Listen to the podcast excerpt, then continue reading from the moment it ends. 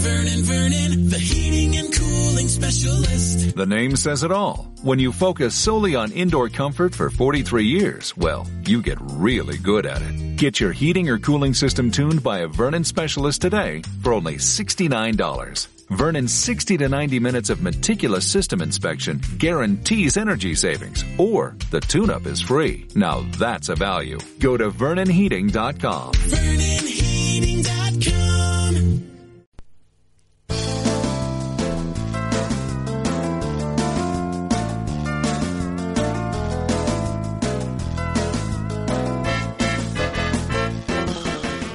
Hola, bienvenidos a un nuevo programa de 10 minutitos de el podcast del bidimensional.com. Hoy, segundo volumen de verano de Stephen King, esta miniserie veraniega que estamos dedicando a programas del autor de Maine. Saludo de parte de que nos habla Juan Pablo Cózar y hoy también tenemos con nosotros, como viene siendo habitual, a Cristina Pamplona.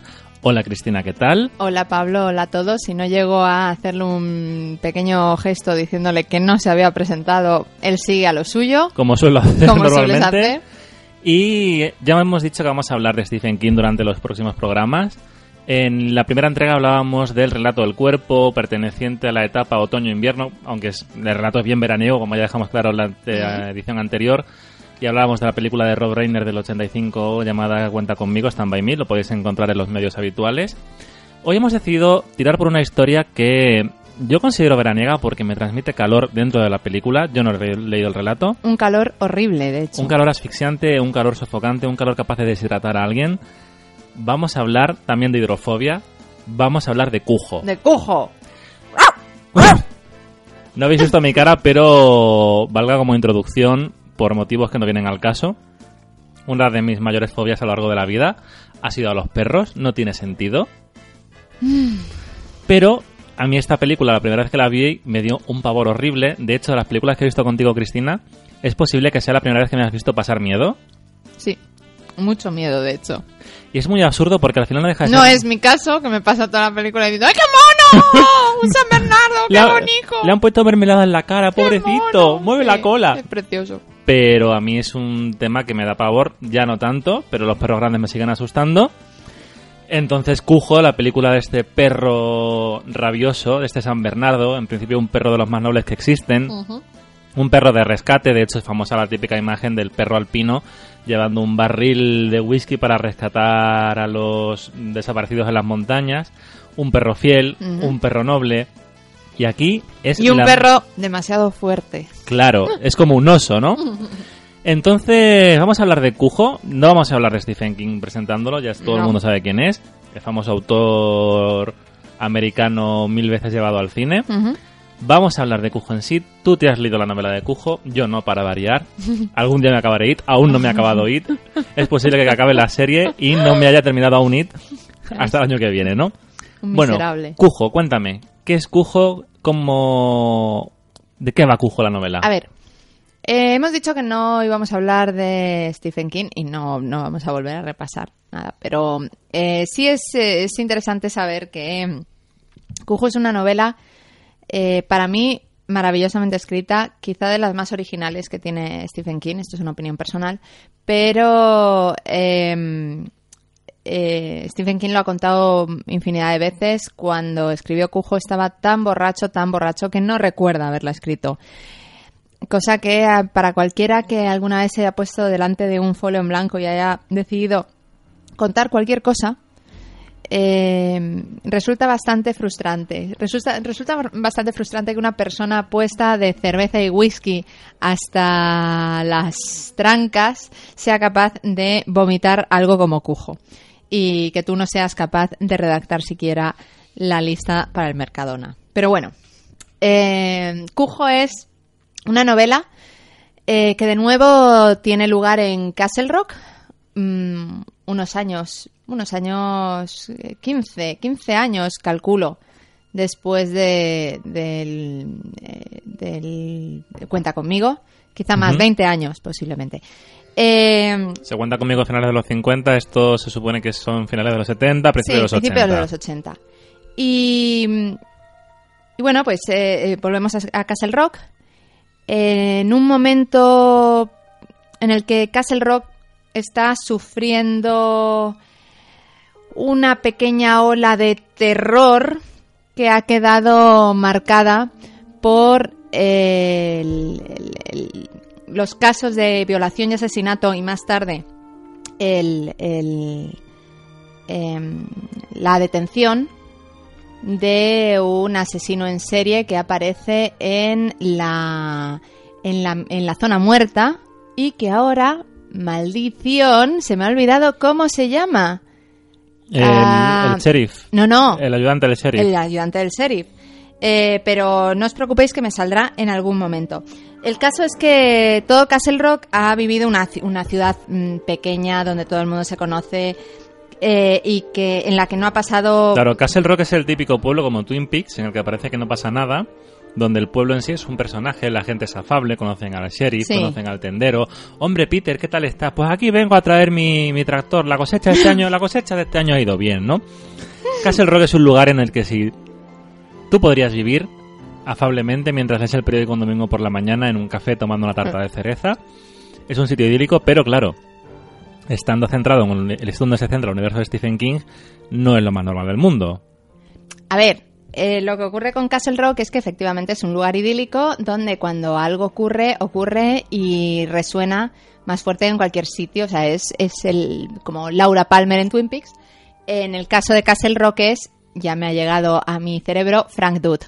Eh, los asesinatos de Frank Dude. Eh, Cujo em, comienza unos meses, un año después de que hayan eh, bueno, detenido, que hayan descubierto a Frank Dude y que Frank Dude se haya quitado en medio.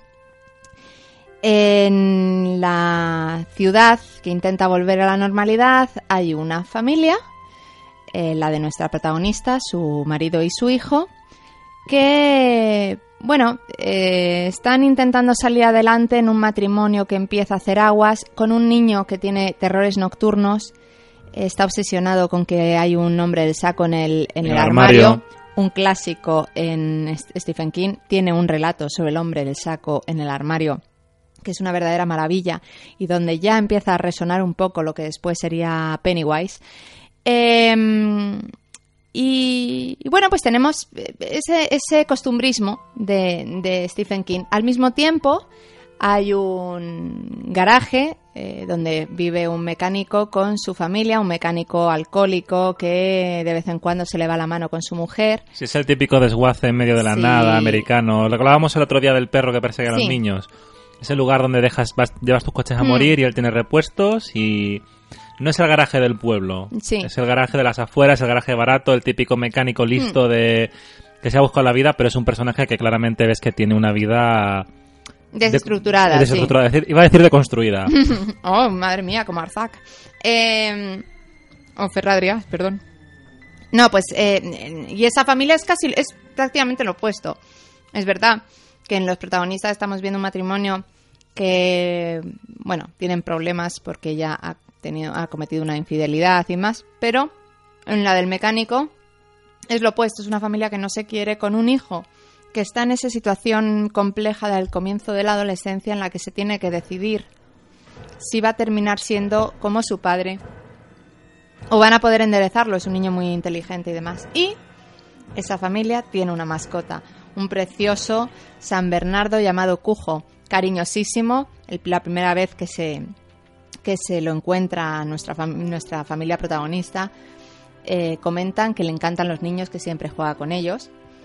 Pero lo que nadie sabe es que Cujo eh, le gusta salir a cazar y un día ve un conejo, sale al, campo a perseguirlo, el conejo se mete en una madriguera y Cujo mete la cabeza en la madriguera, pero la madriguera está llena de murciélagos y uno de ellos le muerde en el hocico y le transmite la, ra- la rabia. Es curioso que llamemos a las palomas las ratas del aire cuando un murciélago técnicamente es, Es una un rata, rata del del aire. y, transportador de enfermedades como la, la rabia, la hidrofobia. Es una enfermedad, si no se trata a tiempo, creo que es mortal. Sí. Si no se trata, trata a tiempo, incluso, incluso si, te, si terminan diagnosticándotela, lo único que queda es hacértela pasar lo más fácilmente posible. Es que no sé si se me está escuchando un poco rara.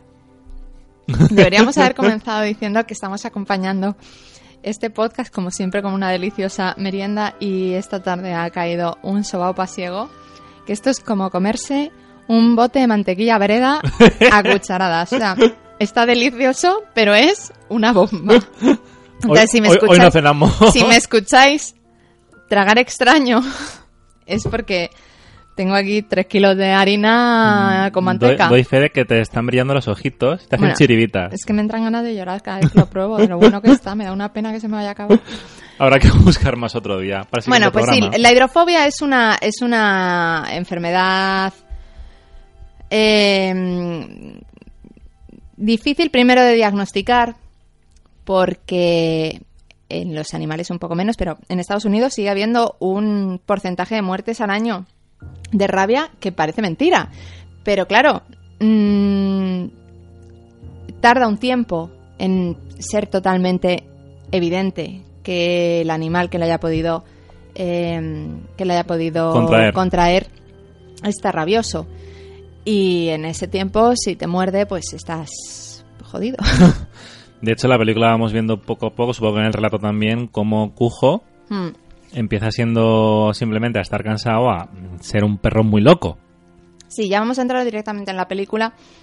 Eh, y partimos de que la película considero que es una adaptación mm, impecable de la novela, a excepción de una cosita que comentaremos porque vamos a Vamos hacer a dar spoilers, spoilers, por sí. supuesto. Bueno, a excepción de varias cosas, pero es verdad que hay ciertas cosas que no se podían contar bien en la película. Pero mm, la adaptación, la, la parte de Cujo está perfectamente adaptada. Y, y, y- y ya se me ha vuelto a ir el hilo, como siempre, señor. Bueno, está La película. La película está perfectamente adaptada. ¿Qué ocurre? Que eh, la novela tiene unos hilos argumentales que van alimentando la historia de cómo se encuentran con esa mm, amenaza que es Cujo y esas se quedan fuera de la película. Tampoco creo que sean necesarias, se entiende bien, pero es verdad que el libro es una delicia y que te completa mucho la historia. Y vamos allá, vamos a hablar de qué es lo que ocurre. Eh, como decíamos, tenemos a estas dos familias un poco paralelas. Un día el- eh, la mujer del mecánico mm, gana un pequeño premio de lotería. Y decide irse a pasar unos días con su hermana y su hijo. Y el mecánico se queda solo, pero se queda solo con Cujo Infectado. infectado. A eso era lo que iba a decir, pero ya lo voy a dejar para más tarde, porque ya se me ha ido. Pero bueno. Y al mismo tiempo, el matrimonio protagonista, eh, Los Trenton. los Trenton eh, se encuentran en una situación dramática dentro de lo que es la- el núcleo familiar porque Donna, la protagonista, es descubierta por su marido.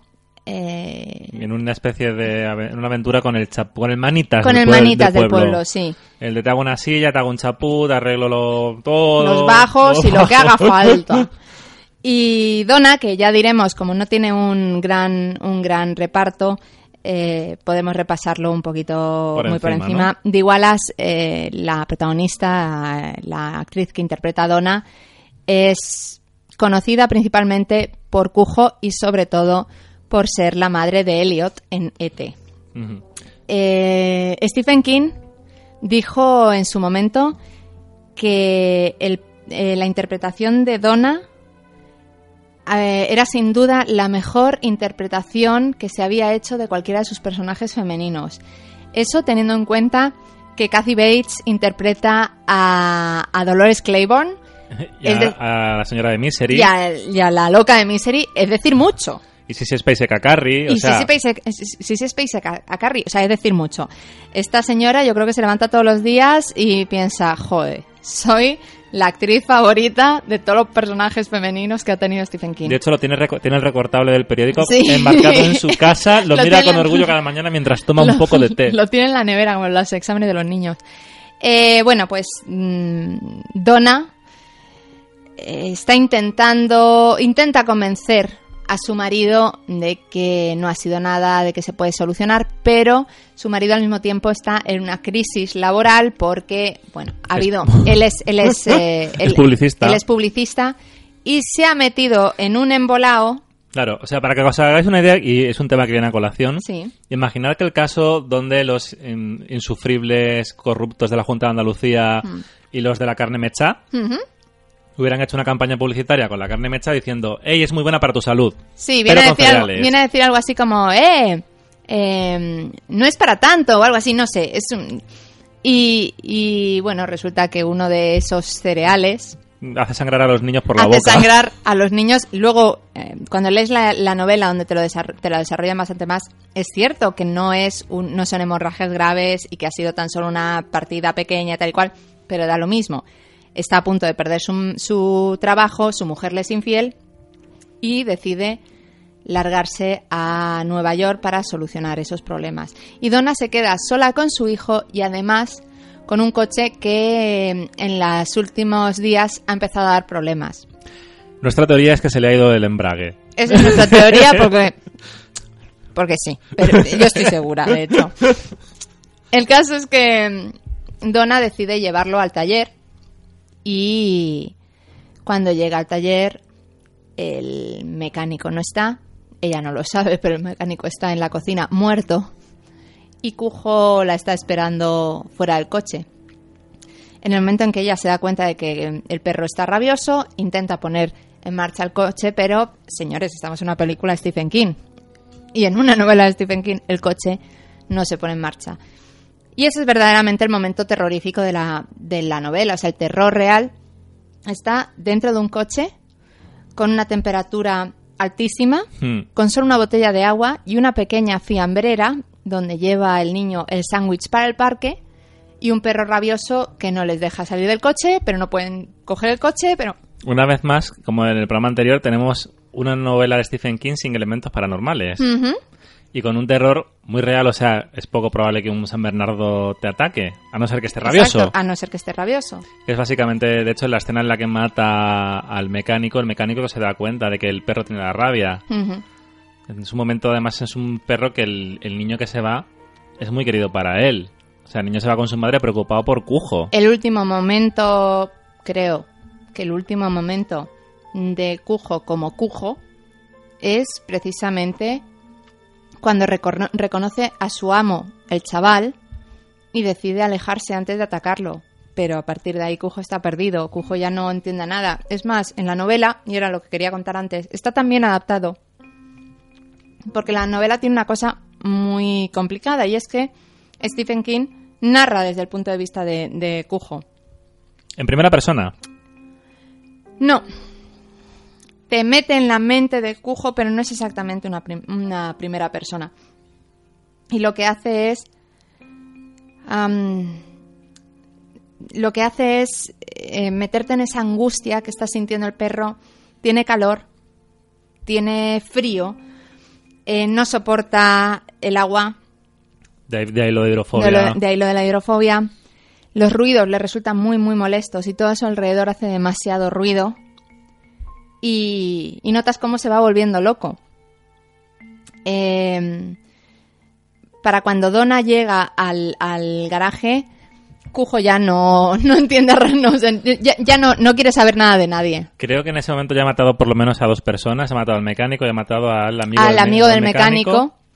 Eh, y bueno, pues eh, realmente ahí, ahí, en eso se centra la película. Sí, es verdad que seguimos viendo en paralelo qué es lo que está pasando con el marido de Donna, pero eh, la novela desarrolla muchísimo mejor la historia de la infidelidad de, de Donna con, con Steve, con el Sí, manitas. aquí es un poco de sopetón. Te la dejan intuir, pero de repente es como, zas, Claro, ahora. en realidad eso es, es una lástima y supongo que si en algún momento se hiciera un nuevo mm, remake, no una nueva adaptación, no está no está previsto.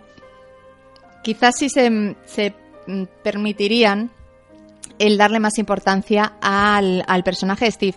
Más que nada porque la razón, una de las razones por las que vi que el marido de Donna no, no, no no decide, mm, no se preocupa al principio de que Donna no responda al, al teléfono, de que sea de noche y no hayan vuelto a casa y demás, es porque está enfadado. Hmm. Entonces, él está entre, no sabe si, si está enfadado, no sabe si está preocupado, pero por otra parte está su hijo, pero por Su otra hijo parte... que realmente el que tiene una relación fuerte con el hijo es él. Claro, y luego ocurre una cosa, y es que se le ha metido en la cabeza, eso en la novela está muy claro, se ha metido en la cabeza que Donna se ha escapado con Steve y que se han llevado a su hijo. Entonces, Vic al principio responde de una manera muy, defen- muy defensiva, hasta que se da cuenta de que no es, no es, no, no hay lógica, no hay lógica, de que Donna no se ha puesto en contacto con él, aunque solo sea para decirle me voy, y empieza a preocuparse. Pero para cuando Vic decide preocuparse, ya es muy tarde. Al mismo tiempo, en la novela, que eso no lo vemos en el libro, Steve tiene también más protagonismo. Él quiere, quiere que Donna se fugue con él. Él sí quiere tener una historia con Donna. Él sí piensa que esa infidelidad no ha sido solo un juego, que están enamorados y demás. Y entonces en un- llega un momento en el que entra a la casa y la, la desvalija. Pero no solo eso, sino que aquí en la película rompe una foto de novios en la, en, el- en la novela, se masturba y se corre encima De la foto. de la foto. Y eso, claro, para cuando Vic llega a la casa es razón más que suficiente y quién no iba a sospechar de que Steve les ha hecho algo a su mujer y a su hijo. Claro, todo ese tiempo es tiempo perdido, es tiempo en el que nadie, nadie, nadie se le ocurre pensar, "Mm, Ni siquiera Vic dice, vaya, si les dije que me llevara el coche al taller. Claro, pero ¿quién va a pensar? "Mm, ¿Será Steve o será un perro rabioso? Claro, entonces, eh, y Donna lo sabe, Donna sabe que es muy difícil que ahí vaya a llegar nadie. Es más, todo se junta, eh, están en un puente, en, un, en unas vacaciones, en unas, eh, sí, en un bank holidays de este que hacen los americanos, y, y el, el tipo que tiene que repartir el, perio- el, correo, correo. no aparece ese El tipo día. que tiene que repartir el correo, que es el, real- el auténtico villano de la película. Sí, porque si hubiera estado ahí, Cuando el coche, cuando Vic llevó el coche a la primera vez, le dijo, no, llévalo a- al tipo Sí. de, de allí. el- sí, Todo, todo habría sido distinto. sería Indirectamente todo es culpa del señor del, del co- de correo. No, pero es cierto, o sea, eh, Donna cuenta con, vale, cuando venga el, el tipo que tiene que traer el correo, yo le aviso y Muy estamos parecido- salvados, pero no. Bastante parecido a lo que ocurre, lo que piensan los protagonistas de quién puede matar a un niño. Y esto viene a que te encantaría que hubiéramos hecho quién puede matar a un niño y no hemos mm, sacado tiempo, Tiempo para el verano que viene, verano. ¿eh? Bueno, pues para el verano que viene. No, bueno, pero me refiero que es la típica Que espera sí, en una por situación de supuesto. estrés. Por supuesto, siempre piensas, te encuentras en una situación eh, de tensión y te vas poniendo en todos los posibles. Y Donna está segura al comienzo de que no es tan difícil. Alguien tendrá que ir al, al mecánico. Es que nadie se le ha roto el coche en todo el pueblo, pero no, es que se van, se van encadenando cosas. Hmm. Y, y bueno, pues eh, hasta que finalmente sí hay un rescate. Y ahí es donde la novela, en la, en la película pega un cambio con respecto a la novela que a mí me decepciona un poco. A mí también porque yo no recordaba, o sea, yo esta película la vi por primera vez eh, hace 7, 8 años, Mm. eh, estando solo en mi casa, dije yo me voy a ver esta peli de miedo, pues suponer que tuve fuertes dolores, fuertes dolores de barriga y sudores fríos cuando la vi solo en, en mi casa. No recordaba al final, recuerdo perfectamente las escenas de angustia, de ansiedad, de no tengo agua, del perro, esas babas de, de cujo por alrededor del coche, esos golpes, eso En la, en la novela queda muy claro que además el sol del el cristal del, del, hace lupa. del coche hace lupa y se van quemando y en la película se les ven unas cuantas ampollas. Hmm. eh, realmente llega un momento en que el, el, el peligro no está solo en Cujo. No, claro. El peligro está en cómo sobrevivir en un coche durante 48 horas sin comida, sin agua, sin nada y con Cujo ahí encima que no te deja vivir. con un niño de, de cuatro años, el pobrecito histérico, perdido porque no entiende lo que está pasando, no entiende por qué se pueden ir, sin poder beber. Lo que lo único lo único que entra en su cabeza es que el hombre del saco de su eh, Armario. de su armario se ha escapado y, y- y que es cujo Y al mismo tiempo, claro, eso nos parece, nos parece una cosa muy infantil, pero llega un momento en que a Donna también se le va un poco la cabeza y en la película no, no lo, por supuesto no, no, no hay ninguna referencia a ello, pero en el libro queda muy claro que ella está segura de que Frank Dodd, eh, el espíritu de Frank Dodd, ha poseído al perro y que por eso la está atacando. Esos pequeños detalles de universo interconectado que Esos hablábamos pequeños en la- de- detalles y que el, el- lector eh, de Stephen King agradece. que, que escuchábamos en el programa anterior. Antes de contar el final, vamos ¿Mm? a hacer un ligero repaso, no por tanto por actores, ¿Mm? porque te pones a verlo y realmente, bueno, Son, bueno, eh, quitando a la madre, Vicky Donna, Vicky, el- los actores que interpretan a, a Vicky Donna fueron después, eh, pues carne de, proce- de procedimental y, y el chaval no ha hecho mucho más tampoco. Mm. En, el, en el caso del actor que interpreta a Steve murió muy joven. sí, murió como con 53 Mm. años. El tema de los guionistas los- lo adaptan Don, Don Carlos Dunaway, se llama así, Don Carlos, y Lauren Currier, que han hecho, hicieron mucha televisión en los 80, pero nada destacable. Sí creo que es bastante destacable la labor de dirección de Louis Tig, Teage, Lewis Teage. Eh, primero porque no es la única novela que dirige de Stephen King. Dos años después, o sea, Cujos del 83, en el 85 dirige Los ojos del gato, una peli con James Woods y la niña de Ete, Drew Barrymore. Drew Barrymore, madre mía, la niña de Ete. Hombre, eh, todavía era niña. Hay que prepararse más los programas, ¿eh? Sí, sí, pero la niña de Ete. Drew. Barrymore es la niña de Ete de toda la vida. Muy bien. Y tiene también alguna película más interesante por ahí, como La joya del Nilo, secuela la del parte de Tras el corazón, Corazón verde. Y una última que te he comentado antes, que era Peligrosamente, peligrosamente Unidos. Peliculón. Peliculón que si tenéis la oportunidad, no sé si estará en alguna plataforma de streaming o qué, pero eso es una verdadera maravilla de ciencia ficción. Un poco rollo perseguido.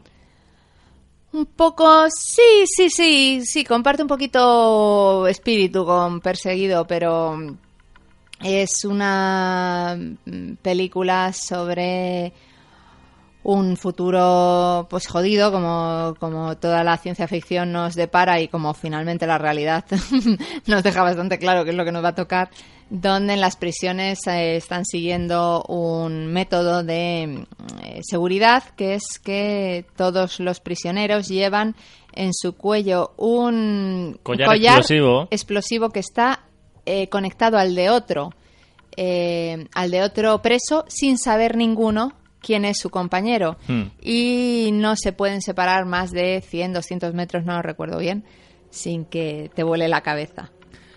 Idea que luego copian en Battle Royale, Sí. más o menos, ¿no? Sí. Pero bueno, eso era básicamente por hacer una especie para- de pequeño reparto, porque De tampoco... contexto. El otro día con Cuenta conmigo sí teníamos director de peso y Hmm. demás, ¿no? Pero que era un poco más ligero. Sí. Y estamos hablando del final de la novela, no es igual al final de la película. Yo estaba contando que no recordaba el final. De hecho, como tú me habías contado al final de la novela, mi cabeza había asumido, antes de volver a verla, que ese era el final de la película. Sí. Pero resulta que no. En el, en el coche, eh, en las últimas horas, eh, Donna y, y su hijo Tad pues están intentando mantenerse sobre todo despiertos y no caer en un sueño que les va a llevar ya mm, inevitablemente a, la muerte. Eh, Tad lleva sin comer una barbaridad, pero realmente lo peligroso es que llevan demasiado tiempo sin beber agua. Y eso unido a que el día ha amanecido absolutamente maravilloso con un sol de justicia y demás, va elevando la temperatura del coche y para cuando finalmente llega la policía, eh, Donna coge a su hijo, eh, su hijo no despierta, lo zarandea, lo zarandea, lo zarandea, sigue sin despertar. En la novela, eh, Tad muere. En la película, Donna lo lleva a la casa, le da agua, le hace el boca a boca y finalmente consigue que su, que su hijo sobreviva. Eh, ¿Por qué me decepciona? No me decepciona solo porque por lo rompedor que resulta que Hollywood de vez en cuando se atreva a matar a un niño, ¿quién puede matar a un niño?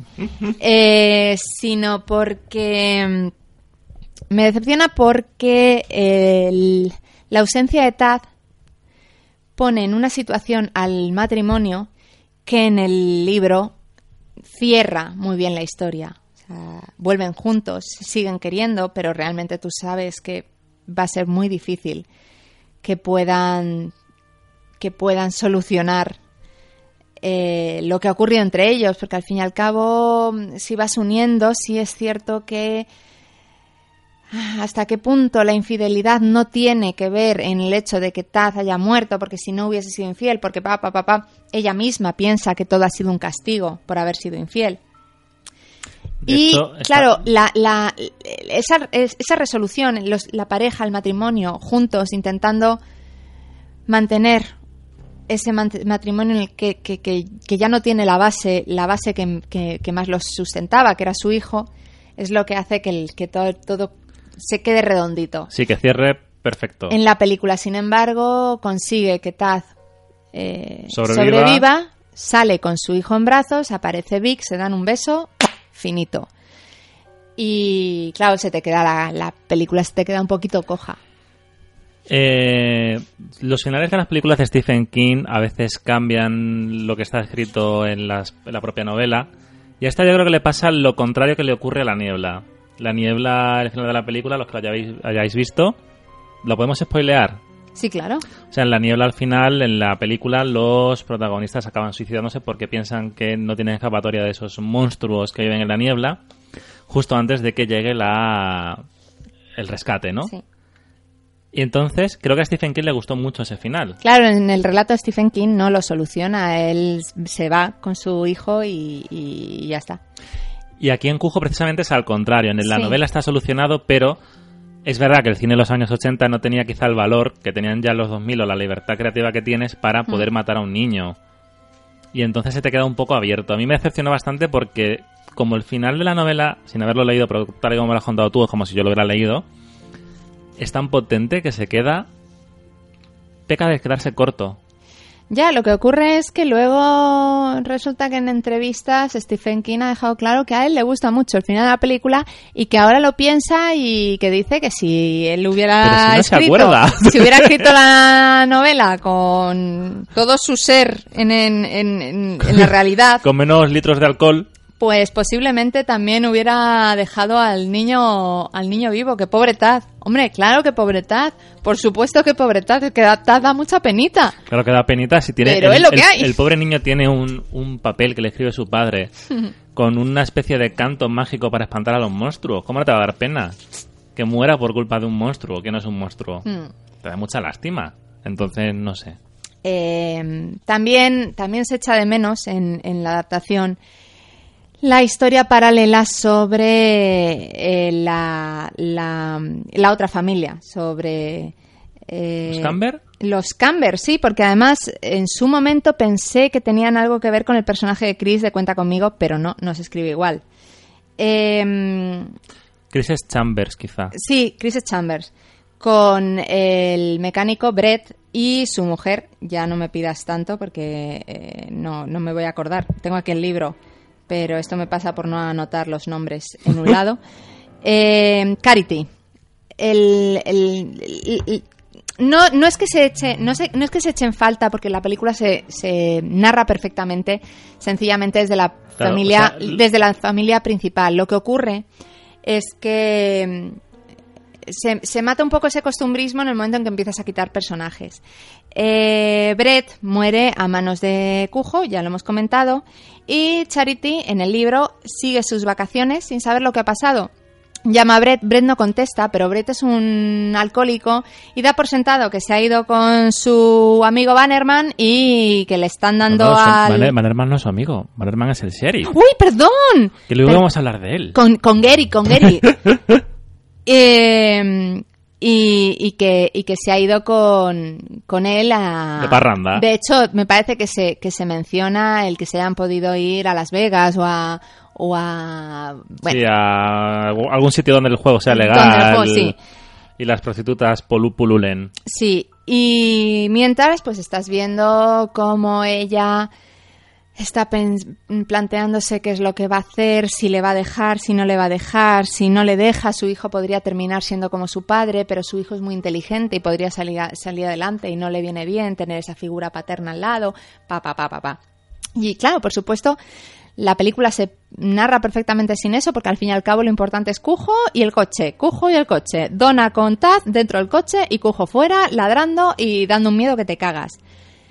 Pero el, final de Cujo, junto a ese matrimonio que intenta agarrarse el uno al otro para poder sobreponerse a la muerte de su hijo e intentar salvar lo que lo poco que queda de su matrimonio, está ese epílogo maravilloso, maravillosísimo, en el que sabemos que Charity eh, vuelve, se entera de todo, se queda viuda, decide empezar a trabajar, le va bien, el niño empieza a ir mejor y mejor en el colegio y un día, no sé si es por Navidad o por su cumpleaños, eh, Charity le regala a su hijo un nuevo perrito.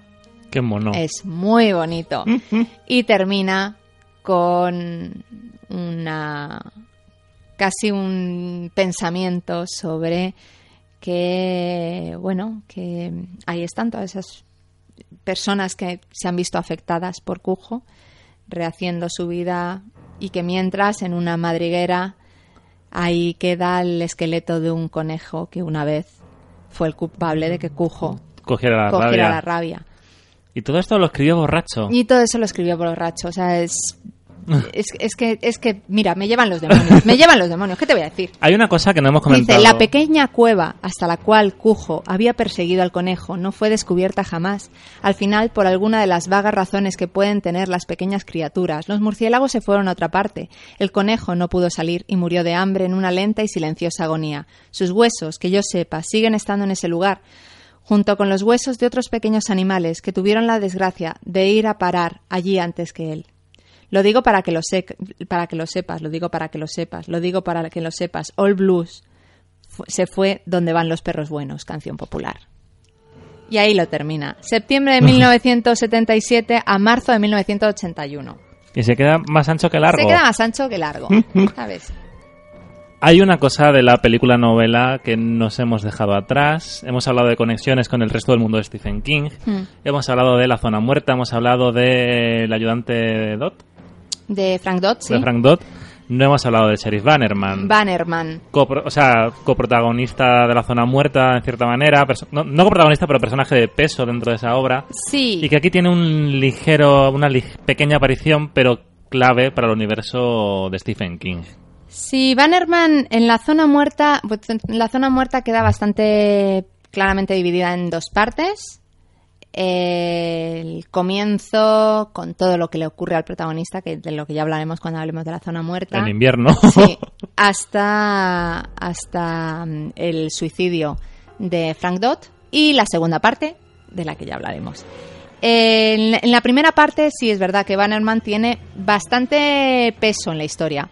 No es un personaje importante, ni siquiera sé si podría considerarse los más importantes dentro de los secundarios, pero sí tiene mucho peso. En Cujo tiene incluso menos presencia, pero es fundamental para la historia porque Bannerman llega al, al garaje. Bannerman se enfrenta a Cujo, Bannerman eh, dispara a Cujo, pero Cujo eh, se lo termina cargando. Y esto es importante para el universo de Stephen King porque Bannerman tiene que tener un sustituto, por supuesto, que será el posiblemente el personaje recurrente más famoso junto a Frank Dodd en el universo de Stephen King, que es Eh, Alan Punkborn. Punkborn. Alan, ¿verdad? Alan. Eh, Alan Punkborn.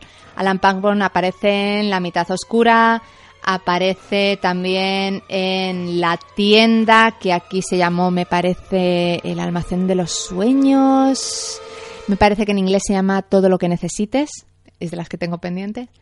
Eh, es un personaje del que se mencionan mm, mogollón de cosas. De hecho, me parece que se llega, que lo llega a mencionar el narrador de Stand by Me, porque claro, él, él ya ha vivido la, Claro, muerte de. Bannerman la- eh, a manos a manos de Cujo, a pezuña de Cujo.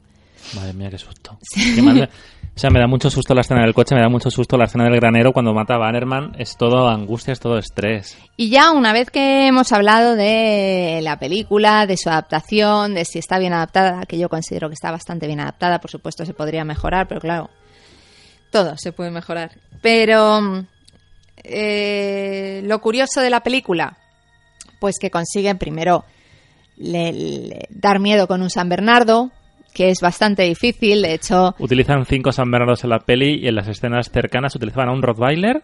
Claro, ahí es es lo que íbamos a, lo que teníamos que comentar. El San Bernardo, incluso de cerca, es complicado que resulte muy agresivo, Porque así que en los primeros caída. planos es un Rottweiler y una marioneta de San Bernardo.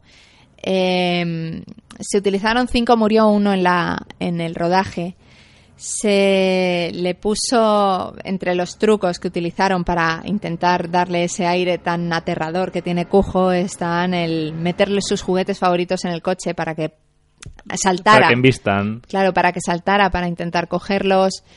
Eh, también le pusieron una mezcla de mantequilla y azúcar en la boca para fingir La, ba- la baba. la baba del, propia de la rabia.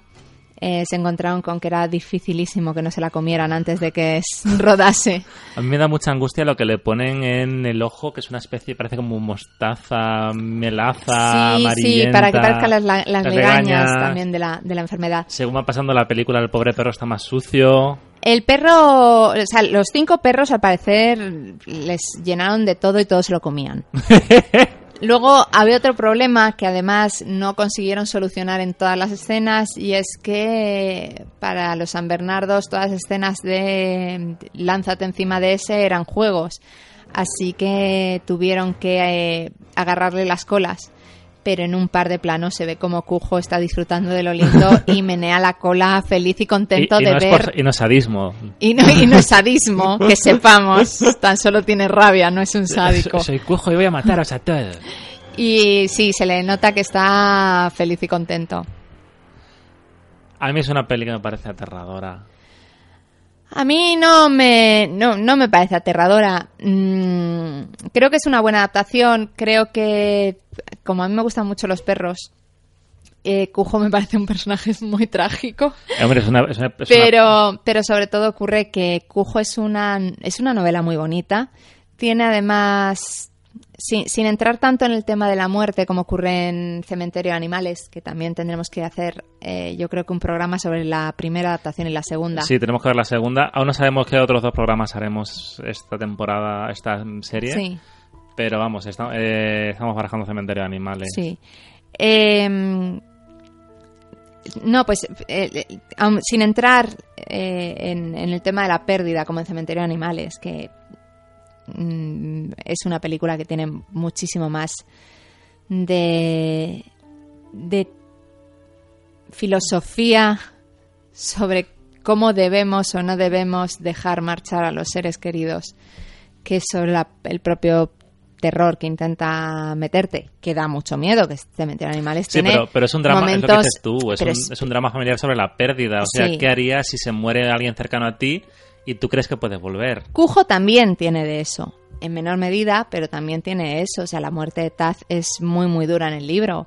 Y, y además, como, como lector, no la entiendes. Sea, yo recuerdo que, mm, de nuevo, la, la leí en verano, como suele pasar con las novelas que más me gustan de Stephen King. Siempre es en verano, a lo mejor es eso lo que me gusta.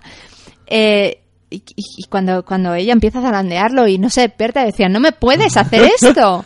Llevo aquí pasándolo mal con ellos, mogollón de tiempo, ¿me vas a decir que, que has matado al niño? ¿Qué clase de sádico eres? Pedazo de mamón de Maine. ¡Wow! Eh, pero es, es, es muy dura y eso sí que lo, lo, lo comparte un poco. Cujo en sí es una, es una película muy bonita, es una, o sea, una película muy bonita, una novela muy bonita. Es una novela que también desgrana también mucho el, el matrimonio, el aburrimiento del ama de casa. americana que tiene como fin en la vida llevar al niño al colegio y una vez vuelve a casa parece que mm, tenga que desconectarse hasta que llegue el marido y hacerle la cena. Mm. Eh, eso en Cujo está muy presente, posiblemente más que en cualquier otra novela, porque tú no lo, no lo notas en, por ejemplo, en Wendy, la, la esposa de Jack Torrance en, en El Resplandor, es una madre ama de casa, pero tiene bastantes más cosas de las que preocuparse que, que de la mm, cena o el aburrimiento de ser una ama de casa. Eh, tampoco mm, eres consciente de ello en la, en la, en la mitad oscura con el personaje de la esposa porque acaba de tener gemelos, está ocupada, no, no tiene y además está, está en una situación bastante holgada y, y disfruta, disfruta mucho de, de esa situación familiar, pero no es el caso de Donna. Donna realmente estás viendo a una mujer totalmente aburrida que está pensando, vale, esta es mi vida, mi vida es mi hijo y tener las cosas listas y por tanto la, Y todo, la tentación. y todo esto sin que Vic parezca ser un mal marido. Y- exacto, y O sea, encima sin padre- poder quejarse. Es un padre amantísimo, señor trabajador, que se preocupa Claro. por su casa. Sintiendo la culpabilidad de que encima no puede decir es que mi marido me tiene desatendida. Entonces, claro, la tentación cuando llega Steve es demasiado grande. Y posiblemente sea de los... La muerte de matrimonio es la... A mí no se me ocurre otra que esté también eh, narrada en Stephen King, porque al fin y al cabo los Torrance es otra cosa. Jack se vuelve loco. es, es- es Sí. bastante distinto. Jack no es un gran, no es un, un gran, gran marido padre ni marido, sí, sí. que tiene un problema con el alcohol, ya que ha, pe- ha- ha pegado a su hijo y demás. Esto no, vi que es perfecto. Entonces, sencillamente estás viendo una mujer que no sabe qué quiere de su vida, que se encuentra en, en eso, en los fin- finales de la treintena, comienzos de, la, de los 40 Mm. Y, está perdida. Y, y eso es lo maravilloso que tiene Stephen King. Lo maravilloso que tiene Stephen King es que no. eh, no es terror por terror. Ojo, que me encanta. Yo soy muy fan de que si una historia no necesita nada más, tampoco la tienes que. Tú quieres hacer una historia de terror, hazla de terror. Quieres hacer puro entretenimiento sin ningún tipo de trasfondo, también es bueno. Si lo haces bien, si es honesto, o sea, al, al- al final lo que quieres cuando, una- cuando te cuentan una historia es que esa historia sea honesta. Pero claro, Stephen King te da el terror y al mismo tiempo se te engancha ahí en el estómago. Claro, el tema de Stephen King es que el, el terror no es un fin en sí mismo. Exacto. Él utiliza el terror como herramienta, entonces... Esa historia es una historia costumbrista, familiar, de drama familiar, en la que hay un elemento terrorífico que es cujo, la rabia y el quedarse atrapado Mm. para el que tenga claustrofobia. Porque yo me pongo en el lugar de una persona que tiene miedo a los perros. Una persona claustrofóbica con esta película lo pasa peor que yo. Sí. Entonces es, lo, hace, lo hace más novelas, no es la única en lo que lo hace, pero en esta es verdad que el tema hastío familiar, relación acabada, cansancio... Culpabilidad. La además culpabilidad es fundamental me imagino, claro, me imagino además que la, en la novela se relatará mejor que la película por el tema de la familia Camber. Claro. O sea, son historias parecidas. En el caso de la familia Camber, el Brett es un capullo. Claro, es lo opuesto a Vic. Claro, claro. Entonces, el, el niño sí es bueno, pero es más mayor. La madre consigue salir de otra forma. No es una aventura, es me ha tocado la lotería, estoy harta de esto. Sí. Son un poco historias paralelas Hmm. de entender una familia de dos formas distintas. Claro, o sea, las, las dos mujeres, Carity y Donna, Donna es como si de repente esa, se- esa semana le hubiera mirado un tuerto y Carity de repente ha tenido el único golpe de suerte de su vida. Hmm. Claro, eh, eso, eso supone una, un- una oposición de ambos personajes muy fuerte. De hecho, Carity, cuando se entera de todo, se siente tremendamente culpable porque, en el fondo, de nuevo, quizás si ella no se hubiera ido de viaje, quizás si le hubieran, sobre todo si hubieran hecho caso a su hijo que está diciendo, mamá, a Cujo le Le pasa, pasa algo. algo. Son muchas, muchas, muchas cosas, pero es que esos dos personajes, Carity y Donna, teniendo en cuenta que Donna es un personaje principal, es la protagonista, y Carity es muy secundaria, parece que no, pero son dos personajes, son, son se encuentran en una situación muy similar, pero totalmente opuesta. Donna tiene mucha suerte con su marido, con su familia, y sencillamente se encuentra perdida por ella. Carity sabe muy bien qué es lo que le falta a su vida y lo que le falta a su vida es un marido mm, cariñoso, un marido que quiera estar, su- a- a- a- que la quiera a ella y sobre todo que esté dispuesto a ser un buen ejemplo para su hijo, tal. Eso Donna lo tiene, pero Carity no. Y al mismo tiempo, Donna tiene la peor suerte del mundo durante 48 horas y Carity, sin embargo, no tiene absolutamente ningún problema. Durante de repente tiene un oasis. tiene dinero, puede ver a su hermana, eh, su hijo está mucho más cariñoso con ella y demás. Esta mujer, Carity, que le compra una máquina de trabajo al marido. Solo, para, que, a- solo para que le, la permita irse de vacaciones porque si no sabe que no la dejará ir. O sea, es, eh, la película, eso, yo te lo cuento por lo que está la película, y analizándolo Mm. ves estos paralelismos, pero sí que quizá se echan de- tú que has leído la novela los echas en falta un poco. Sí, a mí me. Pero bueno... mm, yo creo que he aprendido a separar muy bien de que efectivamente una novela no es necesariamente mejor que... O sea, el libro no es necesariamente mejor que una película.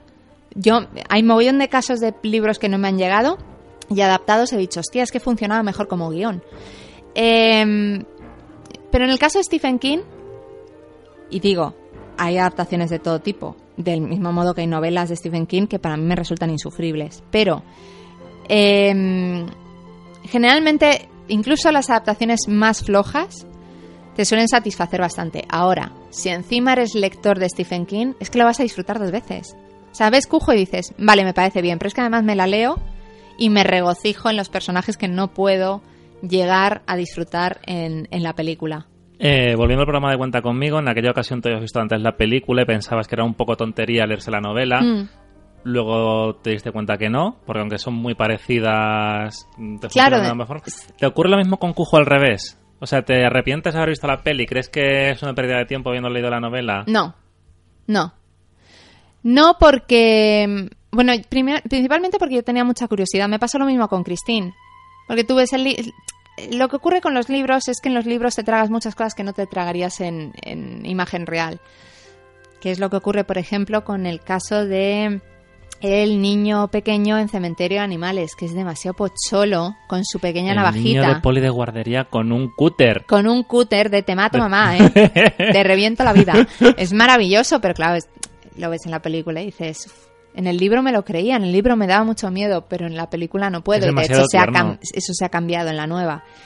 Eh, me llamaba mucha atención y pensé que iba a ocurrir lo mismo. ¿Cómo me, iba, cómo me va a dar miedo?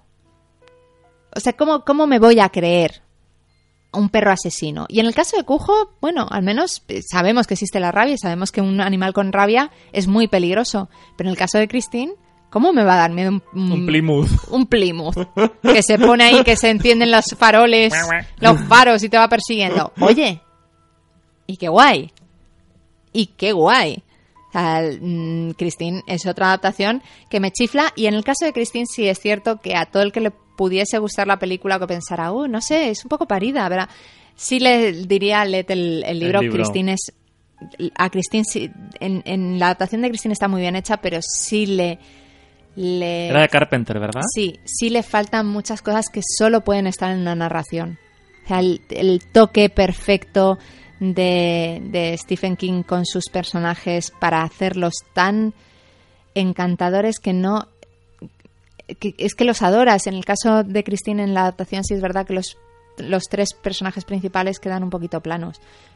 Pero bueno, ya hablaremos de ella si hacemos algún día programa. Sí, de ver dónde encajarlo. A lo mejor en, sí. en películas de Stephen King dirigidas por directores guays. Como ejemplo. Carrie y Christine. Por ejemplo. Pero sí es verdad que, que Christine tiene unos personajes. Christine tiene un fuerte, tiene su fuerte en los personajes, entonces es verdad que en la película los lo puedes echar de menos. En el caso de Cujo, no, los personajes están muy bien llevados, a los que da importancia, por supuesto. Steve queda muy plano, Carity sencillamente, vamos, Carity es más, es una lámpara, en el fondo. El niño exactamente lo mismo, no Taz, sino el hijo de Sí, Carity el y de Brett eh, se queda mm, secundario, no, mm, el fondo a la derecha, o sea, eh, pero no lo echas de menos porque los protagonistas están muy bien definidos, o sea, Donna Taz y Vic quizá un poquito más desdibujado, pero, pero, pero está ahí. Eh, desde luego, si, si, si has disfrutado, si decides con este podcast darle una oportunidad y disfrutas de la, de la película, yo sí diría que es, es una novela genial y que no vas a no vas a sentir el ay es que ya me he visto la película a lo mejor mm". Sí, no, no sé qué. Pero... Otra pregunta antes de terminar. ¿En cuántas piscinas te podrías leer Cujo? Es nuestra medida oficial de verano de Stephen King. ¿En cuántas piscinas te lees un libro? Yo calculo que en ¿Dos y media, tres? no no no yo soy yo soy lentita leyendo yo calculo que cuatro Cuatro, pis- cuatro, cuatro piscis Cuatro piscis. cuatro piscis Me parece una buena medida. Eh, no sé si quieres añadir algo más. Yo lo único que tengo que decir de, de Cujo, yo he hablado poco de este programa.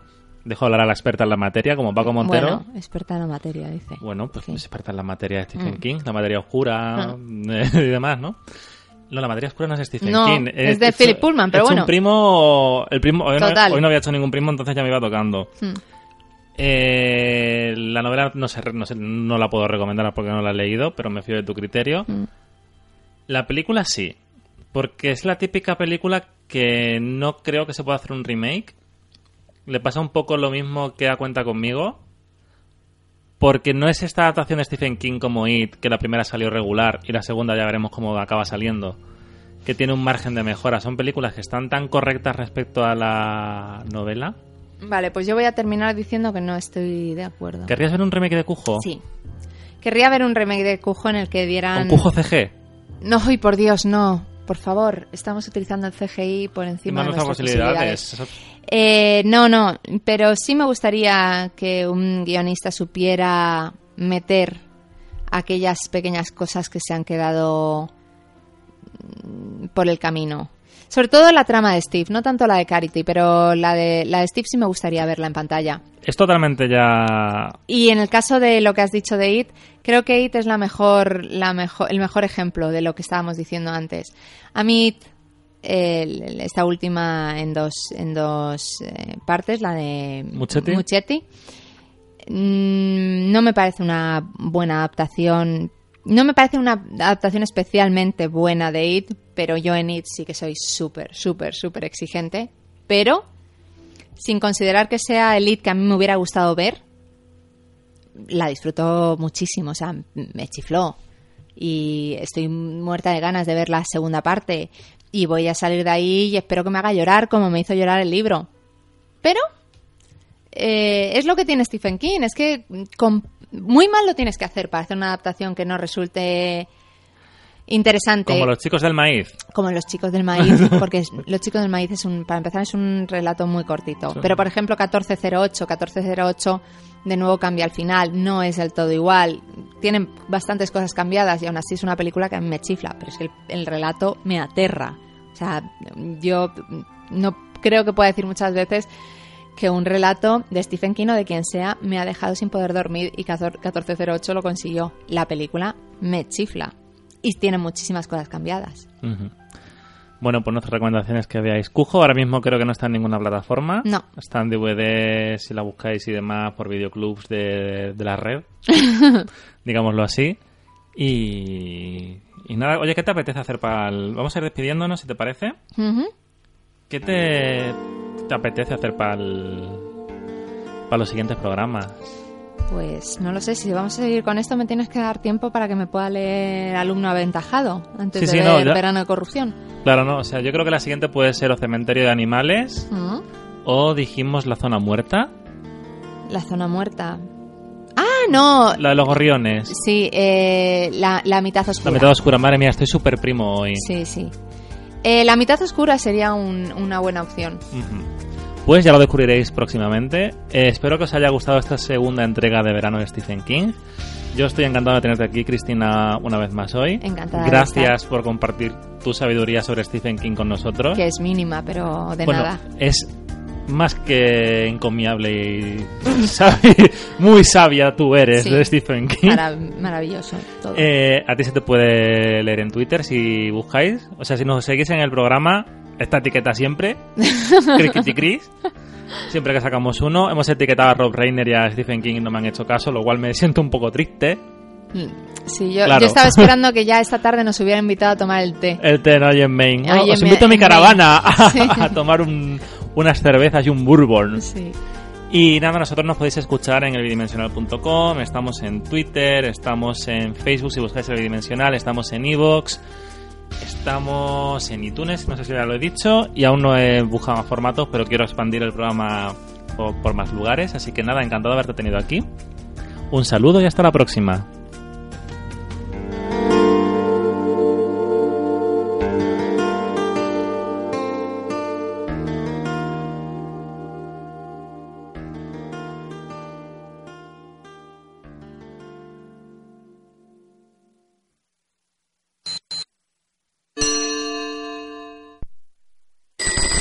¿Te preocupas por tu familia? Entonces, ¿por qué darles solo huevos ordinarios cuando pueden disfrutar de lo mejor? Eggland's Best, los únicos huevos con ese delicioso sabor fresco de granja, además de la mejor nutrición, como 6 veces más vitamina D, 10 veces más vitamina E y 25% menos de grasa saturada que los huevos regulares, además de muchos otros nutrientes importantes. Así que, dales los mejores huevos. Eggland's Best, mejor sabor, mejor nutrición, mejores huevos.